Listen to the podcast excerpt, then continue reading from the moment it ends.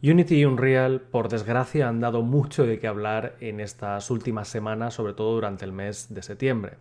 Subidas de precios, cambios en sus políticas, efectos retroactivos, mentiras de youtubers y despidos masivos van a ser el tema fundamental del episodio de hoy. Frogmación Podcast. Capítulo 82. Tiembla la industria de los videojuegos, Unity Runtime Fee y despidos masivos en Epic Games.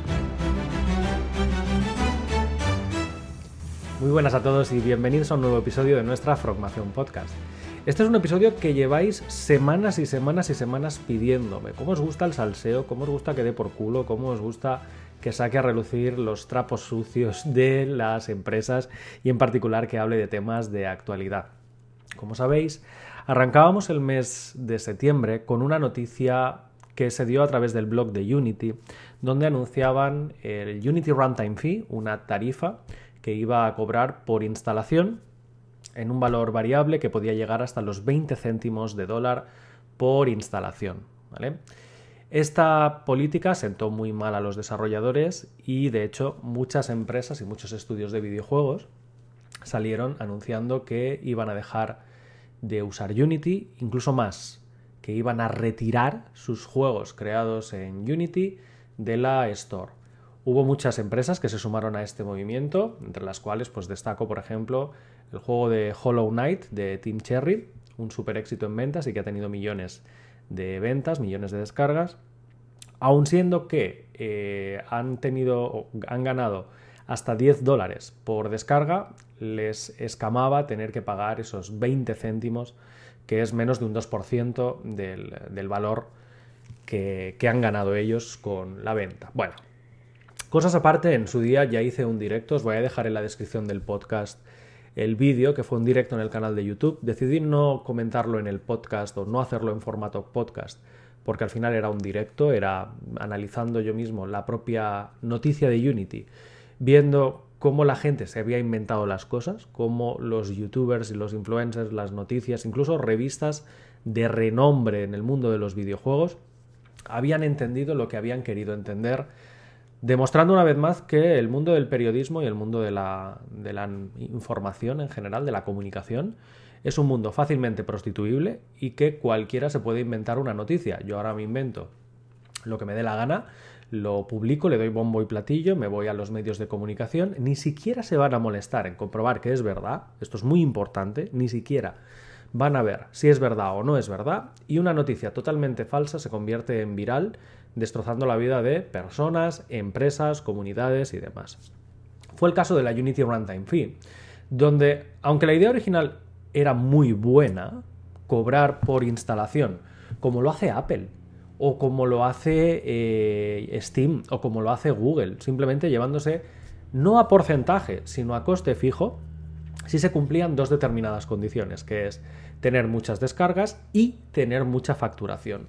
En este caso, ¿creéis que si yo facturo más de 200.000 euros me importa pagar 10.000 euros en tasas de, de instalaciones? Bueno, eso es lo que planteaba Unity y que yo todavía sigo defendiendo que no era un mal modelo siendo que su competidor directo lleva años haciéndolo. ¿eh? No olvidemos que un Real Engine llega a cobrar hasta un 5% del valor de la venta de sus productos. ¿Vale? Bien. Entonces, en su momento lo comenté, dije que lo que habían comentado youtubers, revistas especializadas, prensa y demás era falso. No pone por ningún lado en el post original efecto retroactivo.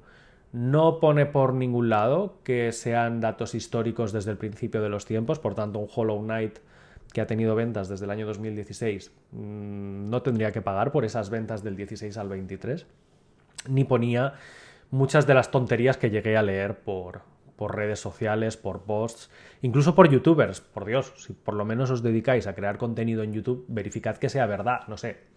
Más que nada para no inventaros lo que, lo que os venga en gana. Bien, hasta aquí quedó, pero el daño estaba hecho. Y ojo, no defiendo a Unity en la forma en la que presentó la información. No puedes dar una mala noticia en un post de blog. Yo lo he comentado muchas veces. No puedo visionar la presentación de un iPhone en un post de blog. Es decir, yo necesito que si se va a presentar un iPhone, esté Steve Jobs en, la, en el estrado, en, presentando el dispositivo en sus manos. Tener una persona que defienda un producto, una tecnología, una idea, un servicio, es fundamental. Y esta era una noticia que tenía que dar una persona. No podía ser de forma totalmente impersonal, desapercibido y en el blog como si quisieran esconder algo. Entonces, no defiendo para nada la forma, pero sí que defiendo un poco la idea por lo que comenté en el vídeo. ¿A quién afecta esto? A las empresas de juegos hipercasuales con miles de millones de descargas y un nivel de facturación medio o bajo. Esto significa que, claro, pagar por tener esas miles de millones de descargas, subir rápidamente en la store, tener mucha visibilidad y nutrirte a base de enchufar publicidad, publicidad, publicidad, publicidad en los videojuegos, no te da unos ingresos tan suficientes como para poder pagar 20 céntimos por instalación. Entonces, para mí era algo positivo.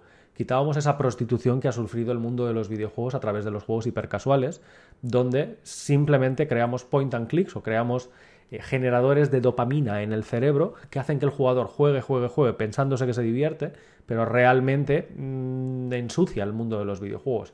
No tiene una historia inmersiva, no tienen personajes, no tienen protagonistas, es más eh, generar vicio por generar vicio. Para mí no es diferente a una máquina tragaperras dentro de, un casino. Pues bueno, para mí era una forma de limpiar el ecosistema bastante bonita, bastante interesante, y ya os digo, no le voy a dar más vueltas porque esto es noticia ya del pasado y simplemente, mm, bueno, la comenté, os dejaré, como os digo, el vídeo en la descripción. Ahora bien, unas dos semanas después, Unity decide lanzar un segundo comunicado con la diferencia de que en el mismo blog, esta vez le ponen cara. El comunicado dice así como eh, es, una carta de Mark uh, Witten, que es uno de, bueno, es el director de Unity Create, es decir, es la rama de creación de contenido, tutoriales, blogs y demás de Unity, que, eh, y habla acerca de la Unity Runtime Fee y de que alguien necesitaba pedir perdón. Bueno, pues eh, la carta empieza diciendo, quiero empezar con esto, lo siento, deberíamos haber hablado con más de vosotros y deberíamos haber incorporado más de vuestros comentarios antes de anunciar vuestra política de tarifas de precio de ejecución en tiempo real, es decir, la Unity Runtime Free. Nuestro objetivo con esta política es el de asegurarnos que podemos seguir apoyándoos hoy y mañana y seguir invirtiendo profundamente en nuestro motor de videojuegos. Esto es muy importante. La razón de la Unity Runtime Fee es un efecto colateral, es un efecto mariposa de que Apple introdujera esa limitación al traquear los datos personales del usuario. Unity no hacía mucho dinero vendiendo licencias. Su dinero de verdad procedía de su sistema de anuncios totalmente targeteado y que ofertaba eh, el anuncio perfecto para cada usuario. Eso significa que si eras una mujer compradora, igual veías anuncios de Shane y si eras un hombre gamer, pues veías anuncios de Instagaming, ¿vale? Anuncios targeteados. Desde el momento en que Apple limita la información que podemos extraer de los usuarios, lo capa, el sistema de publicidad de Unity eh, deja de ser tan, tan, tan beneficioso para ellos hasta el punto que llegan a tener pérdidas multimillonarias. ¿eh? Estamos hablando de que las pérdidas han sido muy, muy, muy elevadas durante los últimos años y por eso hemos visto que Unity ha ido adquiriendo diferentes empresas relacionadas con el mundo de la analítica, la publicidad, para intentar seguir nutriendo y expandiendo el alcance de todo lo que son sistemas de publicidad, sistemas de información, sistemas de poder eh, utilizar los servicios de Unity para ganar dinero sin que esto suponga un coste adicional para nadie. ¿eh? Y esto lo pongo sobre la mesa, porque esto ha sido iniciativa de Unity con esas compras multimillonarias. Bueno, a partir de aquí, vosotros, a los desarrolladores, sois lo que hace grande a Unity y sabemos que tenemos que escucharos y trabajar duro para ganarnos vuestra confianza. Hemos escuchado vuestras preocupaciones y estamos haciendo cambios en la política que anunciamos para abordarlas. Y aquí empiezan los cambios. El plan personal de Unity que siempre ha existido, es la licencia gratuita para estudiantes y gente que empieza, sigue siendo gratuito y no habrá ninguna tarifa de tiempo de ejecución para los juegos creados en la licencia personal. Es decir, la gente que está aprendiendo y la gente que está arrancando no tendrá que pagar la Unity Runtime Fee con licencias personales. Es más, antiguamente, cuando pasabas el límite de 100.000 dólares de facturación, tenías que pasar a la, a la siguiente licencia, la licencia de pago, para ser capaces de eh, que no te viniera Unity y te dijera, oye, estás infringiendo nuestros términos y condiciones. Pues ahora que sepáis que ese límite no son 100.000 dólares, son 200.000 dólares al año.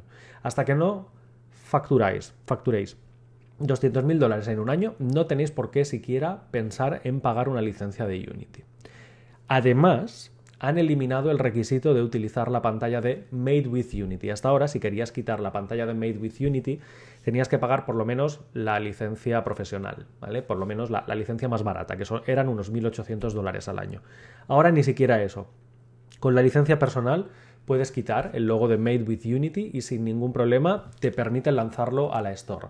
Por tanto, a ver, Unity literalmente se ha bajado los pantalones, ¿vale? Eh, ha dicho, bueno, Seguirá habiendo licencia personal, la licencia personal nunca va a pagar Unity Runtime Fee y además vamos a dar de margen no hasta 100.000 sino hasta 200.000 dólares. Esto es muy positivo porque más gente podrá utilizarlo con muchos más beneficios que en los últimos 10 años, ya os lo digo. ¿eh? Por tanto, los que lo habéis criticado, iros a tomar por saco porque este es una medida que todavía da más motivos, si estáis empezando en el mundo de los videojuegos, para echarle un vistazo a, a Unity. Bueno, ningún juego con menos de un millón de dólares en ingresos en los últimos 12 meses estará sujeto a la tarifa.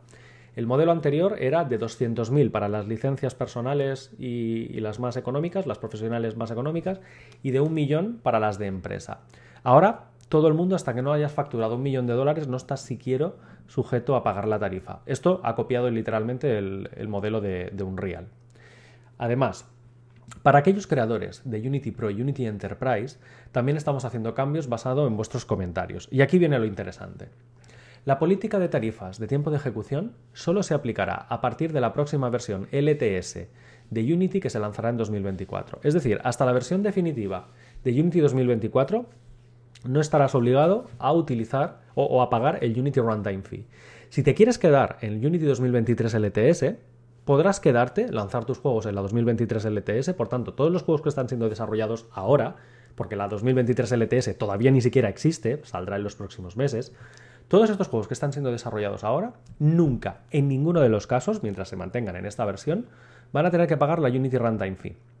Por tanto, no estamos puteando ningún juego en, en construcción, en creación, porque normalmente la elección del motor se hace al inicio, no la hacemos a mitad de creación del videojuego, ¿vale? Justo cuando se empieza la fase de desarrollo, se elige una versión del motor, normalmente una LTS, y nos quedamos con esa versión LTS hasta el fin de los tiempos. Por tanto, no nos tenemos que preocupar absolutamente de nada. Si estáis creando un videojuego, sois una empresa, sois un particular, un autónomo, etcétera, no os van a cobrar absolutamente nada cuando lancéis el juego a producción y empecéis a tener descargas, a pesar de que solo sería en el caso de tener más de eh, un millón de dólares de facturación, ¿vale?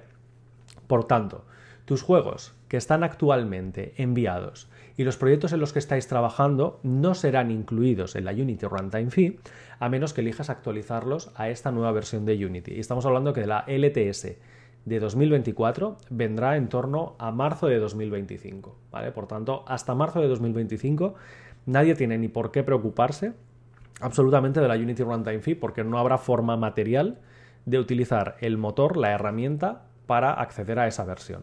¿Qué es lo que pasará? Evidentemente, la 2024 traerá muchas funcionalidades muy guays, ¿vale?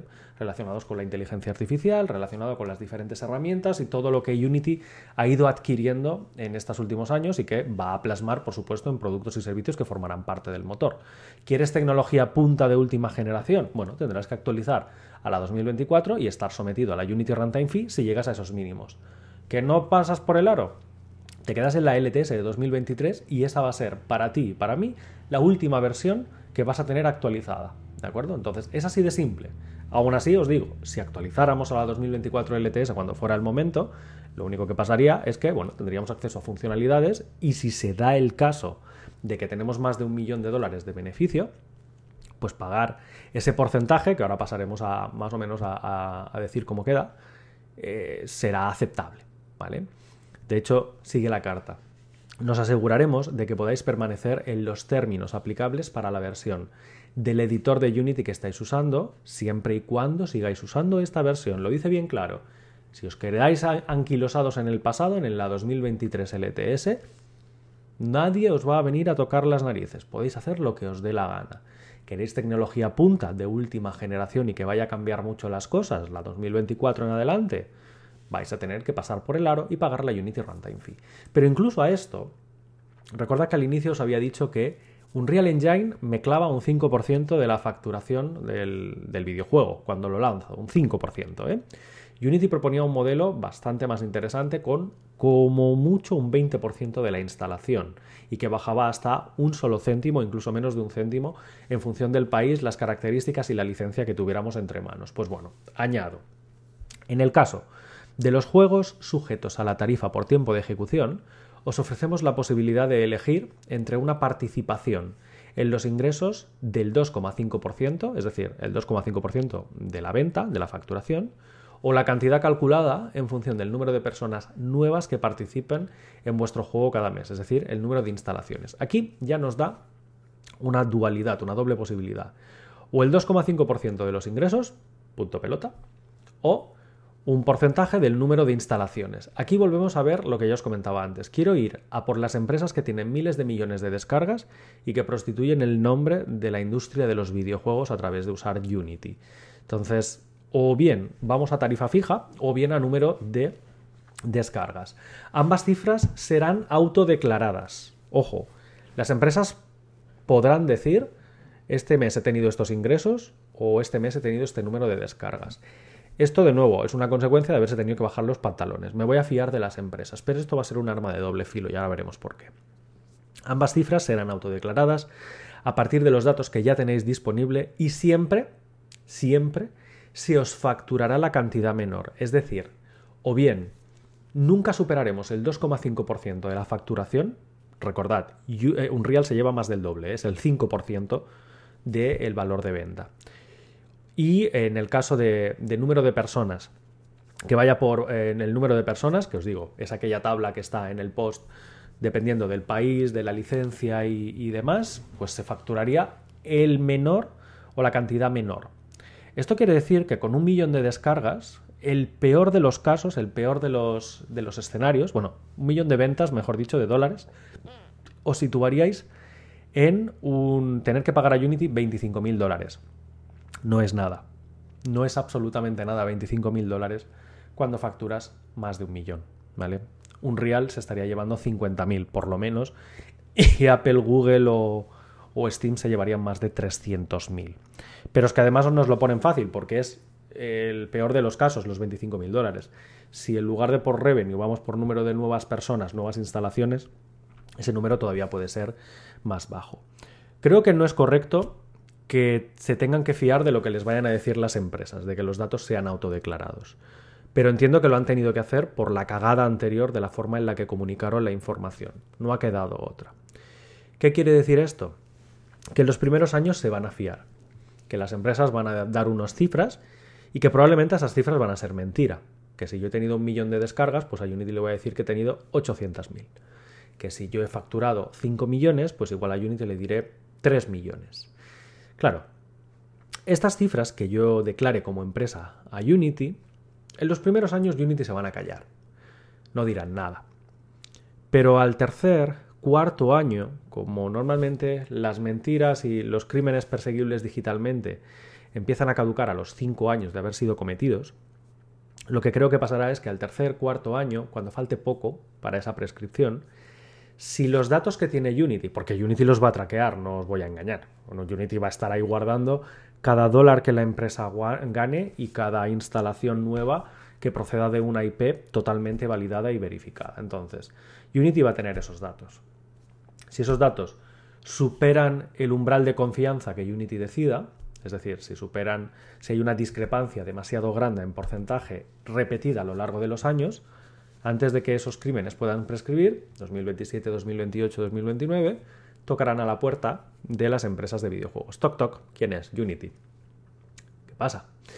Bueno, no, mira, que tenemos estos datos y tú nos has presentado estos otros, queremos abrir una auditoría. Están totalmente en su derecho. De hecho, os diré más, la auditoría ni siquiera la tiene por qué abrir directamente eh, Unity. La pueden solicitar a una empresa, la pueden solicitar a una consultoría o pueden poner el delito o el posible delito sobre la mesa en el estado, en la ciudad o en el país en el que esté la empresa eh, colocada.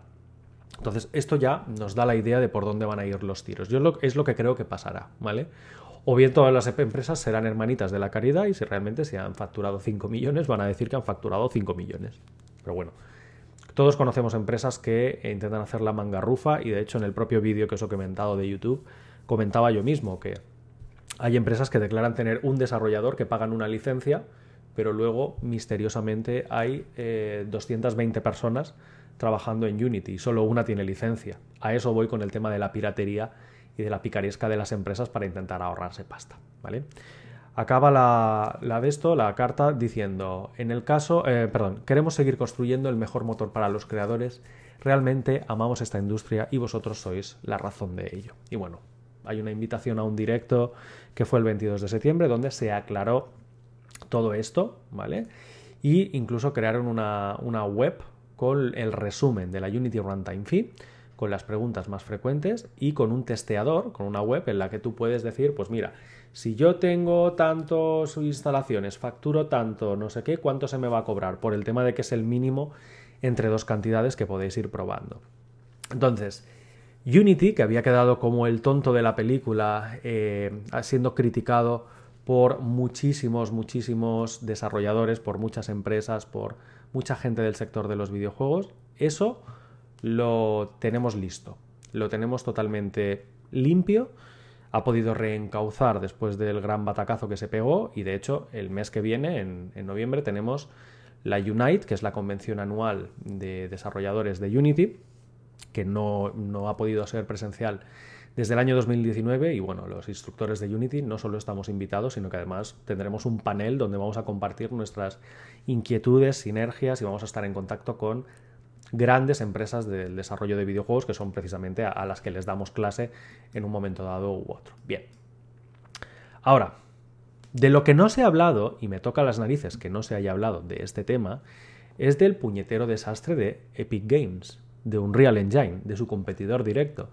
Mientras la gente estaba echando mierda a Unity, resulta que Epic Games hizo un comunicado a través de su Twitter muy fuerte, muy fuerte, y que os voy a pasar a leer. Es un tweet, ¿vale? Literalmente es un tweet, no tiene más misterio, pero dice lo siguiente, ¿vale?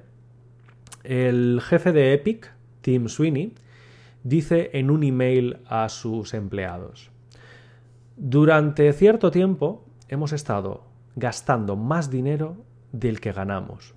Joder, que te escriba un jefe y que te diga esto ya empieza mal el mail. ¿eh? Hemos estado gastando más dinero del que ganamos. Los márgenes de Fortnite no son tan grandes como originalmente pensábamos. De modo que Fortnite, que es la estrella de Epic Games, Epic realmente no hace pasta vendiendo licencias, hace pasta con el dichoso Fortnite, que lleva años y años y años vendiendo skins, DLCs, mods, etc., pues resulta que no ganan tanta pasta como parece ser. Pero es que además, que ahí es donde voy, 870 puestos de trabajo serán eliminados. Voy a despedir a 870 personas. Es mucha gente, es casi mil personas. Pero es que sigue. Pero Epic seguirá contratando. Hostia, si vas a despedir a personas, son personas que llevan años en la empresa, son personas fieles a la empresa, que han trabajado para Epic y que las vas a despedir simplemente porque te cuestan más pasta que un pipiolo recién salido de eh, la academia o de la universidad o de haber hecho unos cursos online que te puede seguir manteniendo las castañas. Es decir, que van a sustentar el motor a base de becarios, literalmente, a base de juniors. Claro, ¿en qué posición deja esto a Epic? Para mí, no sé, yo soy el jefe de la empresa y me toca escribir algo así, eh, añadiría al final, y como muestra de consideración, dimito de como director de esta empresa porque moralmente echar a gente a la calle para contratar a becarios, para pagarles menos y haber estado vendiendo humo, haber estado gastando más dinero del que tengo y haber inflado los números para que Fortnite pareciera más de lo que realmente es, me convierte en mentidor, en estafador, en hipócrita y encima en un hijo de puta por eh, echar a gente que lleva años en la empresa cuando realmente eh, la voy a sustituir por becarios. Es muy fuerte. Y nadie ha hablado de esto. Claro, como lo de Unity estaba tan candente, como lo de Unity había causado tanto revuelo y tanto youtuber cabrón y, periodista mal informado había dado por saco, nos encontrábamos precisamente en que nadie ha hecho eco de esta noticia. Pero está ahí, ¿eh? Está ahí. De hecho, yo la leí del Twitter de Jason Schreier, ¿de acuerdo? Y que referenciaba precisamente un artículo de Bloomberg, que es, un, es una, una revista o un blog que realmente propone artículos muy heavy y muy contundentes. ¿Por qué no se ha hablado de esto? ¿Por qué es más cabrón el CEO de Unity por querer cobrar hasta 20 céntimos por instalación que no el, el, de, el de Epic, que creo que se llama Tim, Tim Sweeney, por querer despedir a gente. ¿Por qué la gente no se informa? ¿Por qué no lee? ¿Por qué se cree lo primero que se encuentra entre, entre manos? Y ojo, yo os estoy diciendo ahora la verdad porque la he leído, me he documentado. Si dudáis de mí, por supuesto, estáis abiertos a ir leer el blog, leer las noticias, leer los tweets, ver la carta de o el email que el CEO de, de Epica mandaba a sus empleados, es muy fuerte, ¿vale? De hecho, termina con que no habrá más pagas extras hasta nueva notificación, el CEO de, de Epic, ya para cubrirse de gloria. Os la he resumido porque la cartita es larga y basándome en el tweet he extraído los puntos clave. Es muy fuerte. Entonces, si quiero que saquéis algo útil de este capítulo del día de hoy es dudad. Dudad cuando os cuenten una noticia. Dudad de la fuente. Dudad de la veracidad. No os creáis cualquier cosa. Recordad un capítulo que, que mencioné hace o que creé hace un par de semanas donde a mí se me extorsionó con una supuesta imagen donde salía yo en pelotas realizando actividades sexuales con una desconocida, ¿de acuerdo? dudad, porque era mentira, era generada por ChatGPT, bueno, por, por una inteligencia artificial. Entonces, dudad de las noticias, dudad del periodismo en general, ponedlo en entredicho y cuando alguien os cuente algo, pensad que quien lo ha redactado tiene una subjetividad y que esa subjetividad atiende a razones o a motivos. Motivos pueden ser, pues los youtubers ganar visitas, ¿no? O facturar más a final de mes, o que les den esa ese premio de, YouTube que te dan a los 100.000, creo que son a los 100.000 suscriptores y demás. Dudad de que no sean pagados por la competencia, de que realmente eh, Epic, no, quiero decir que lo haya hecho, ¿eh? Pero que Epic haya pagado a noticias, que haya pagado a empresas, que haya pagado a youtubers para difundir y dar más bombo a una noticia ya de por sí mala, que era la del Unity Runtime Fee, para luego poder hacer el otro anuncio por detrás y que pasara desapercibido. Dudad de todo, no os creáis absolutamente nada, ¿no? Que, que como decía precisamente el videojuego de Assassin's Creed, ¿no?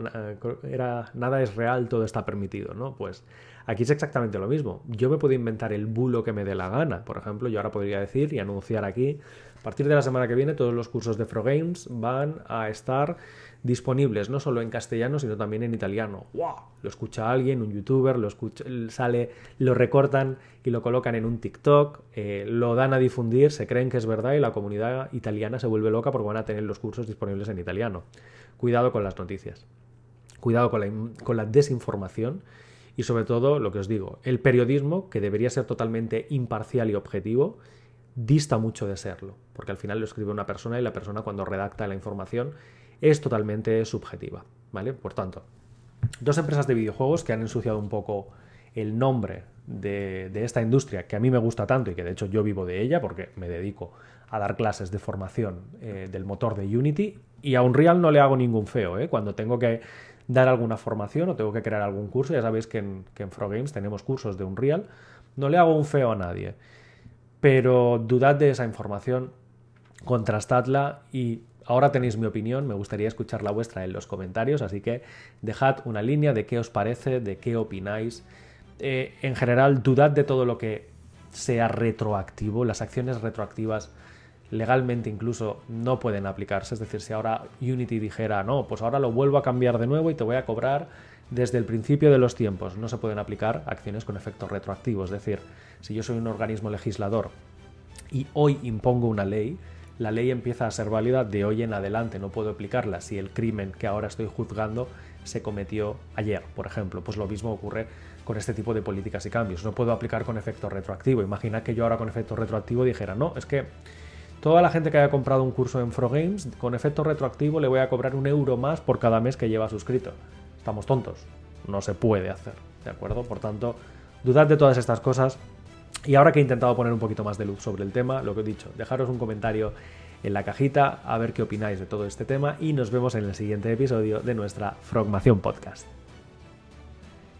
Si te gusta Frogmación Podcast, síguenos en redes sociales, a través de Facebook, Twitter, Instagram o nuestro canal de YouTube. Y consulta todos nuestros cursos o suscríbete a nuestra newsletter en la web frogamesformacion.com.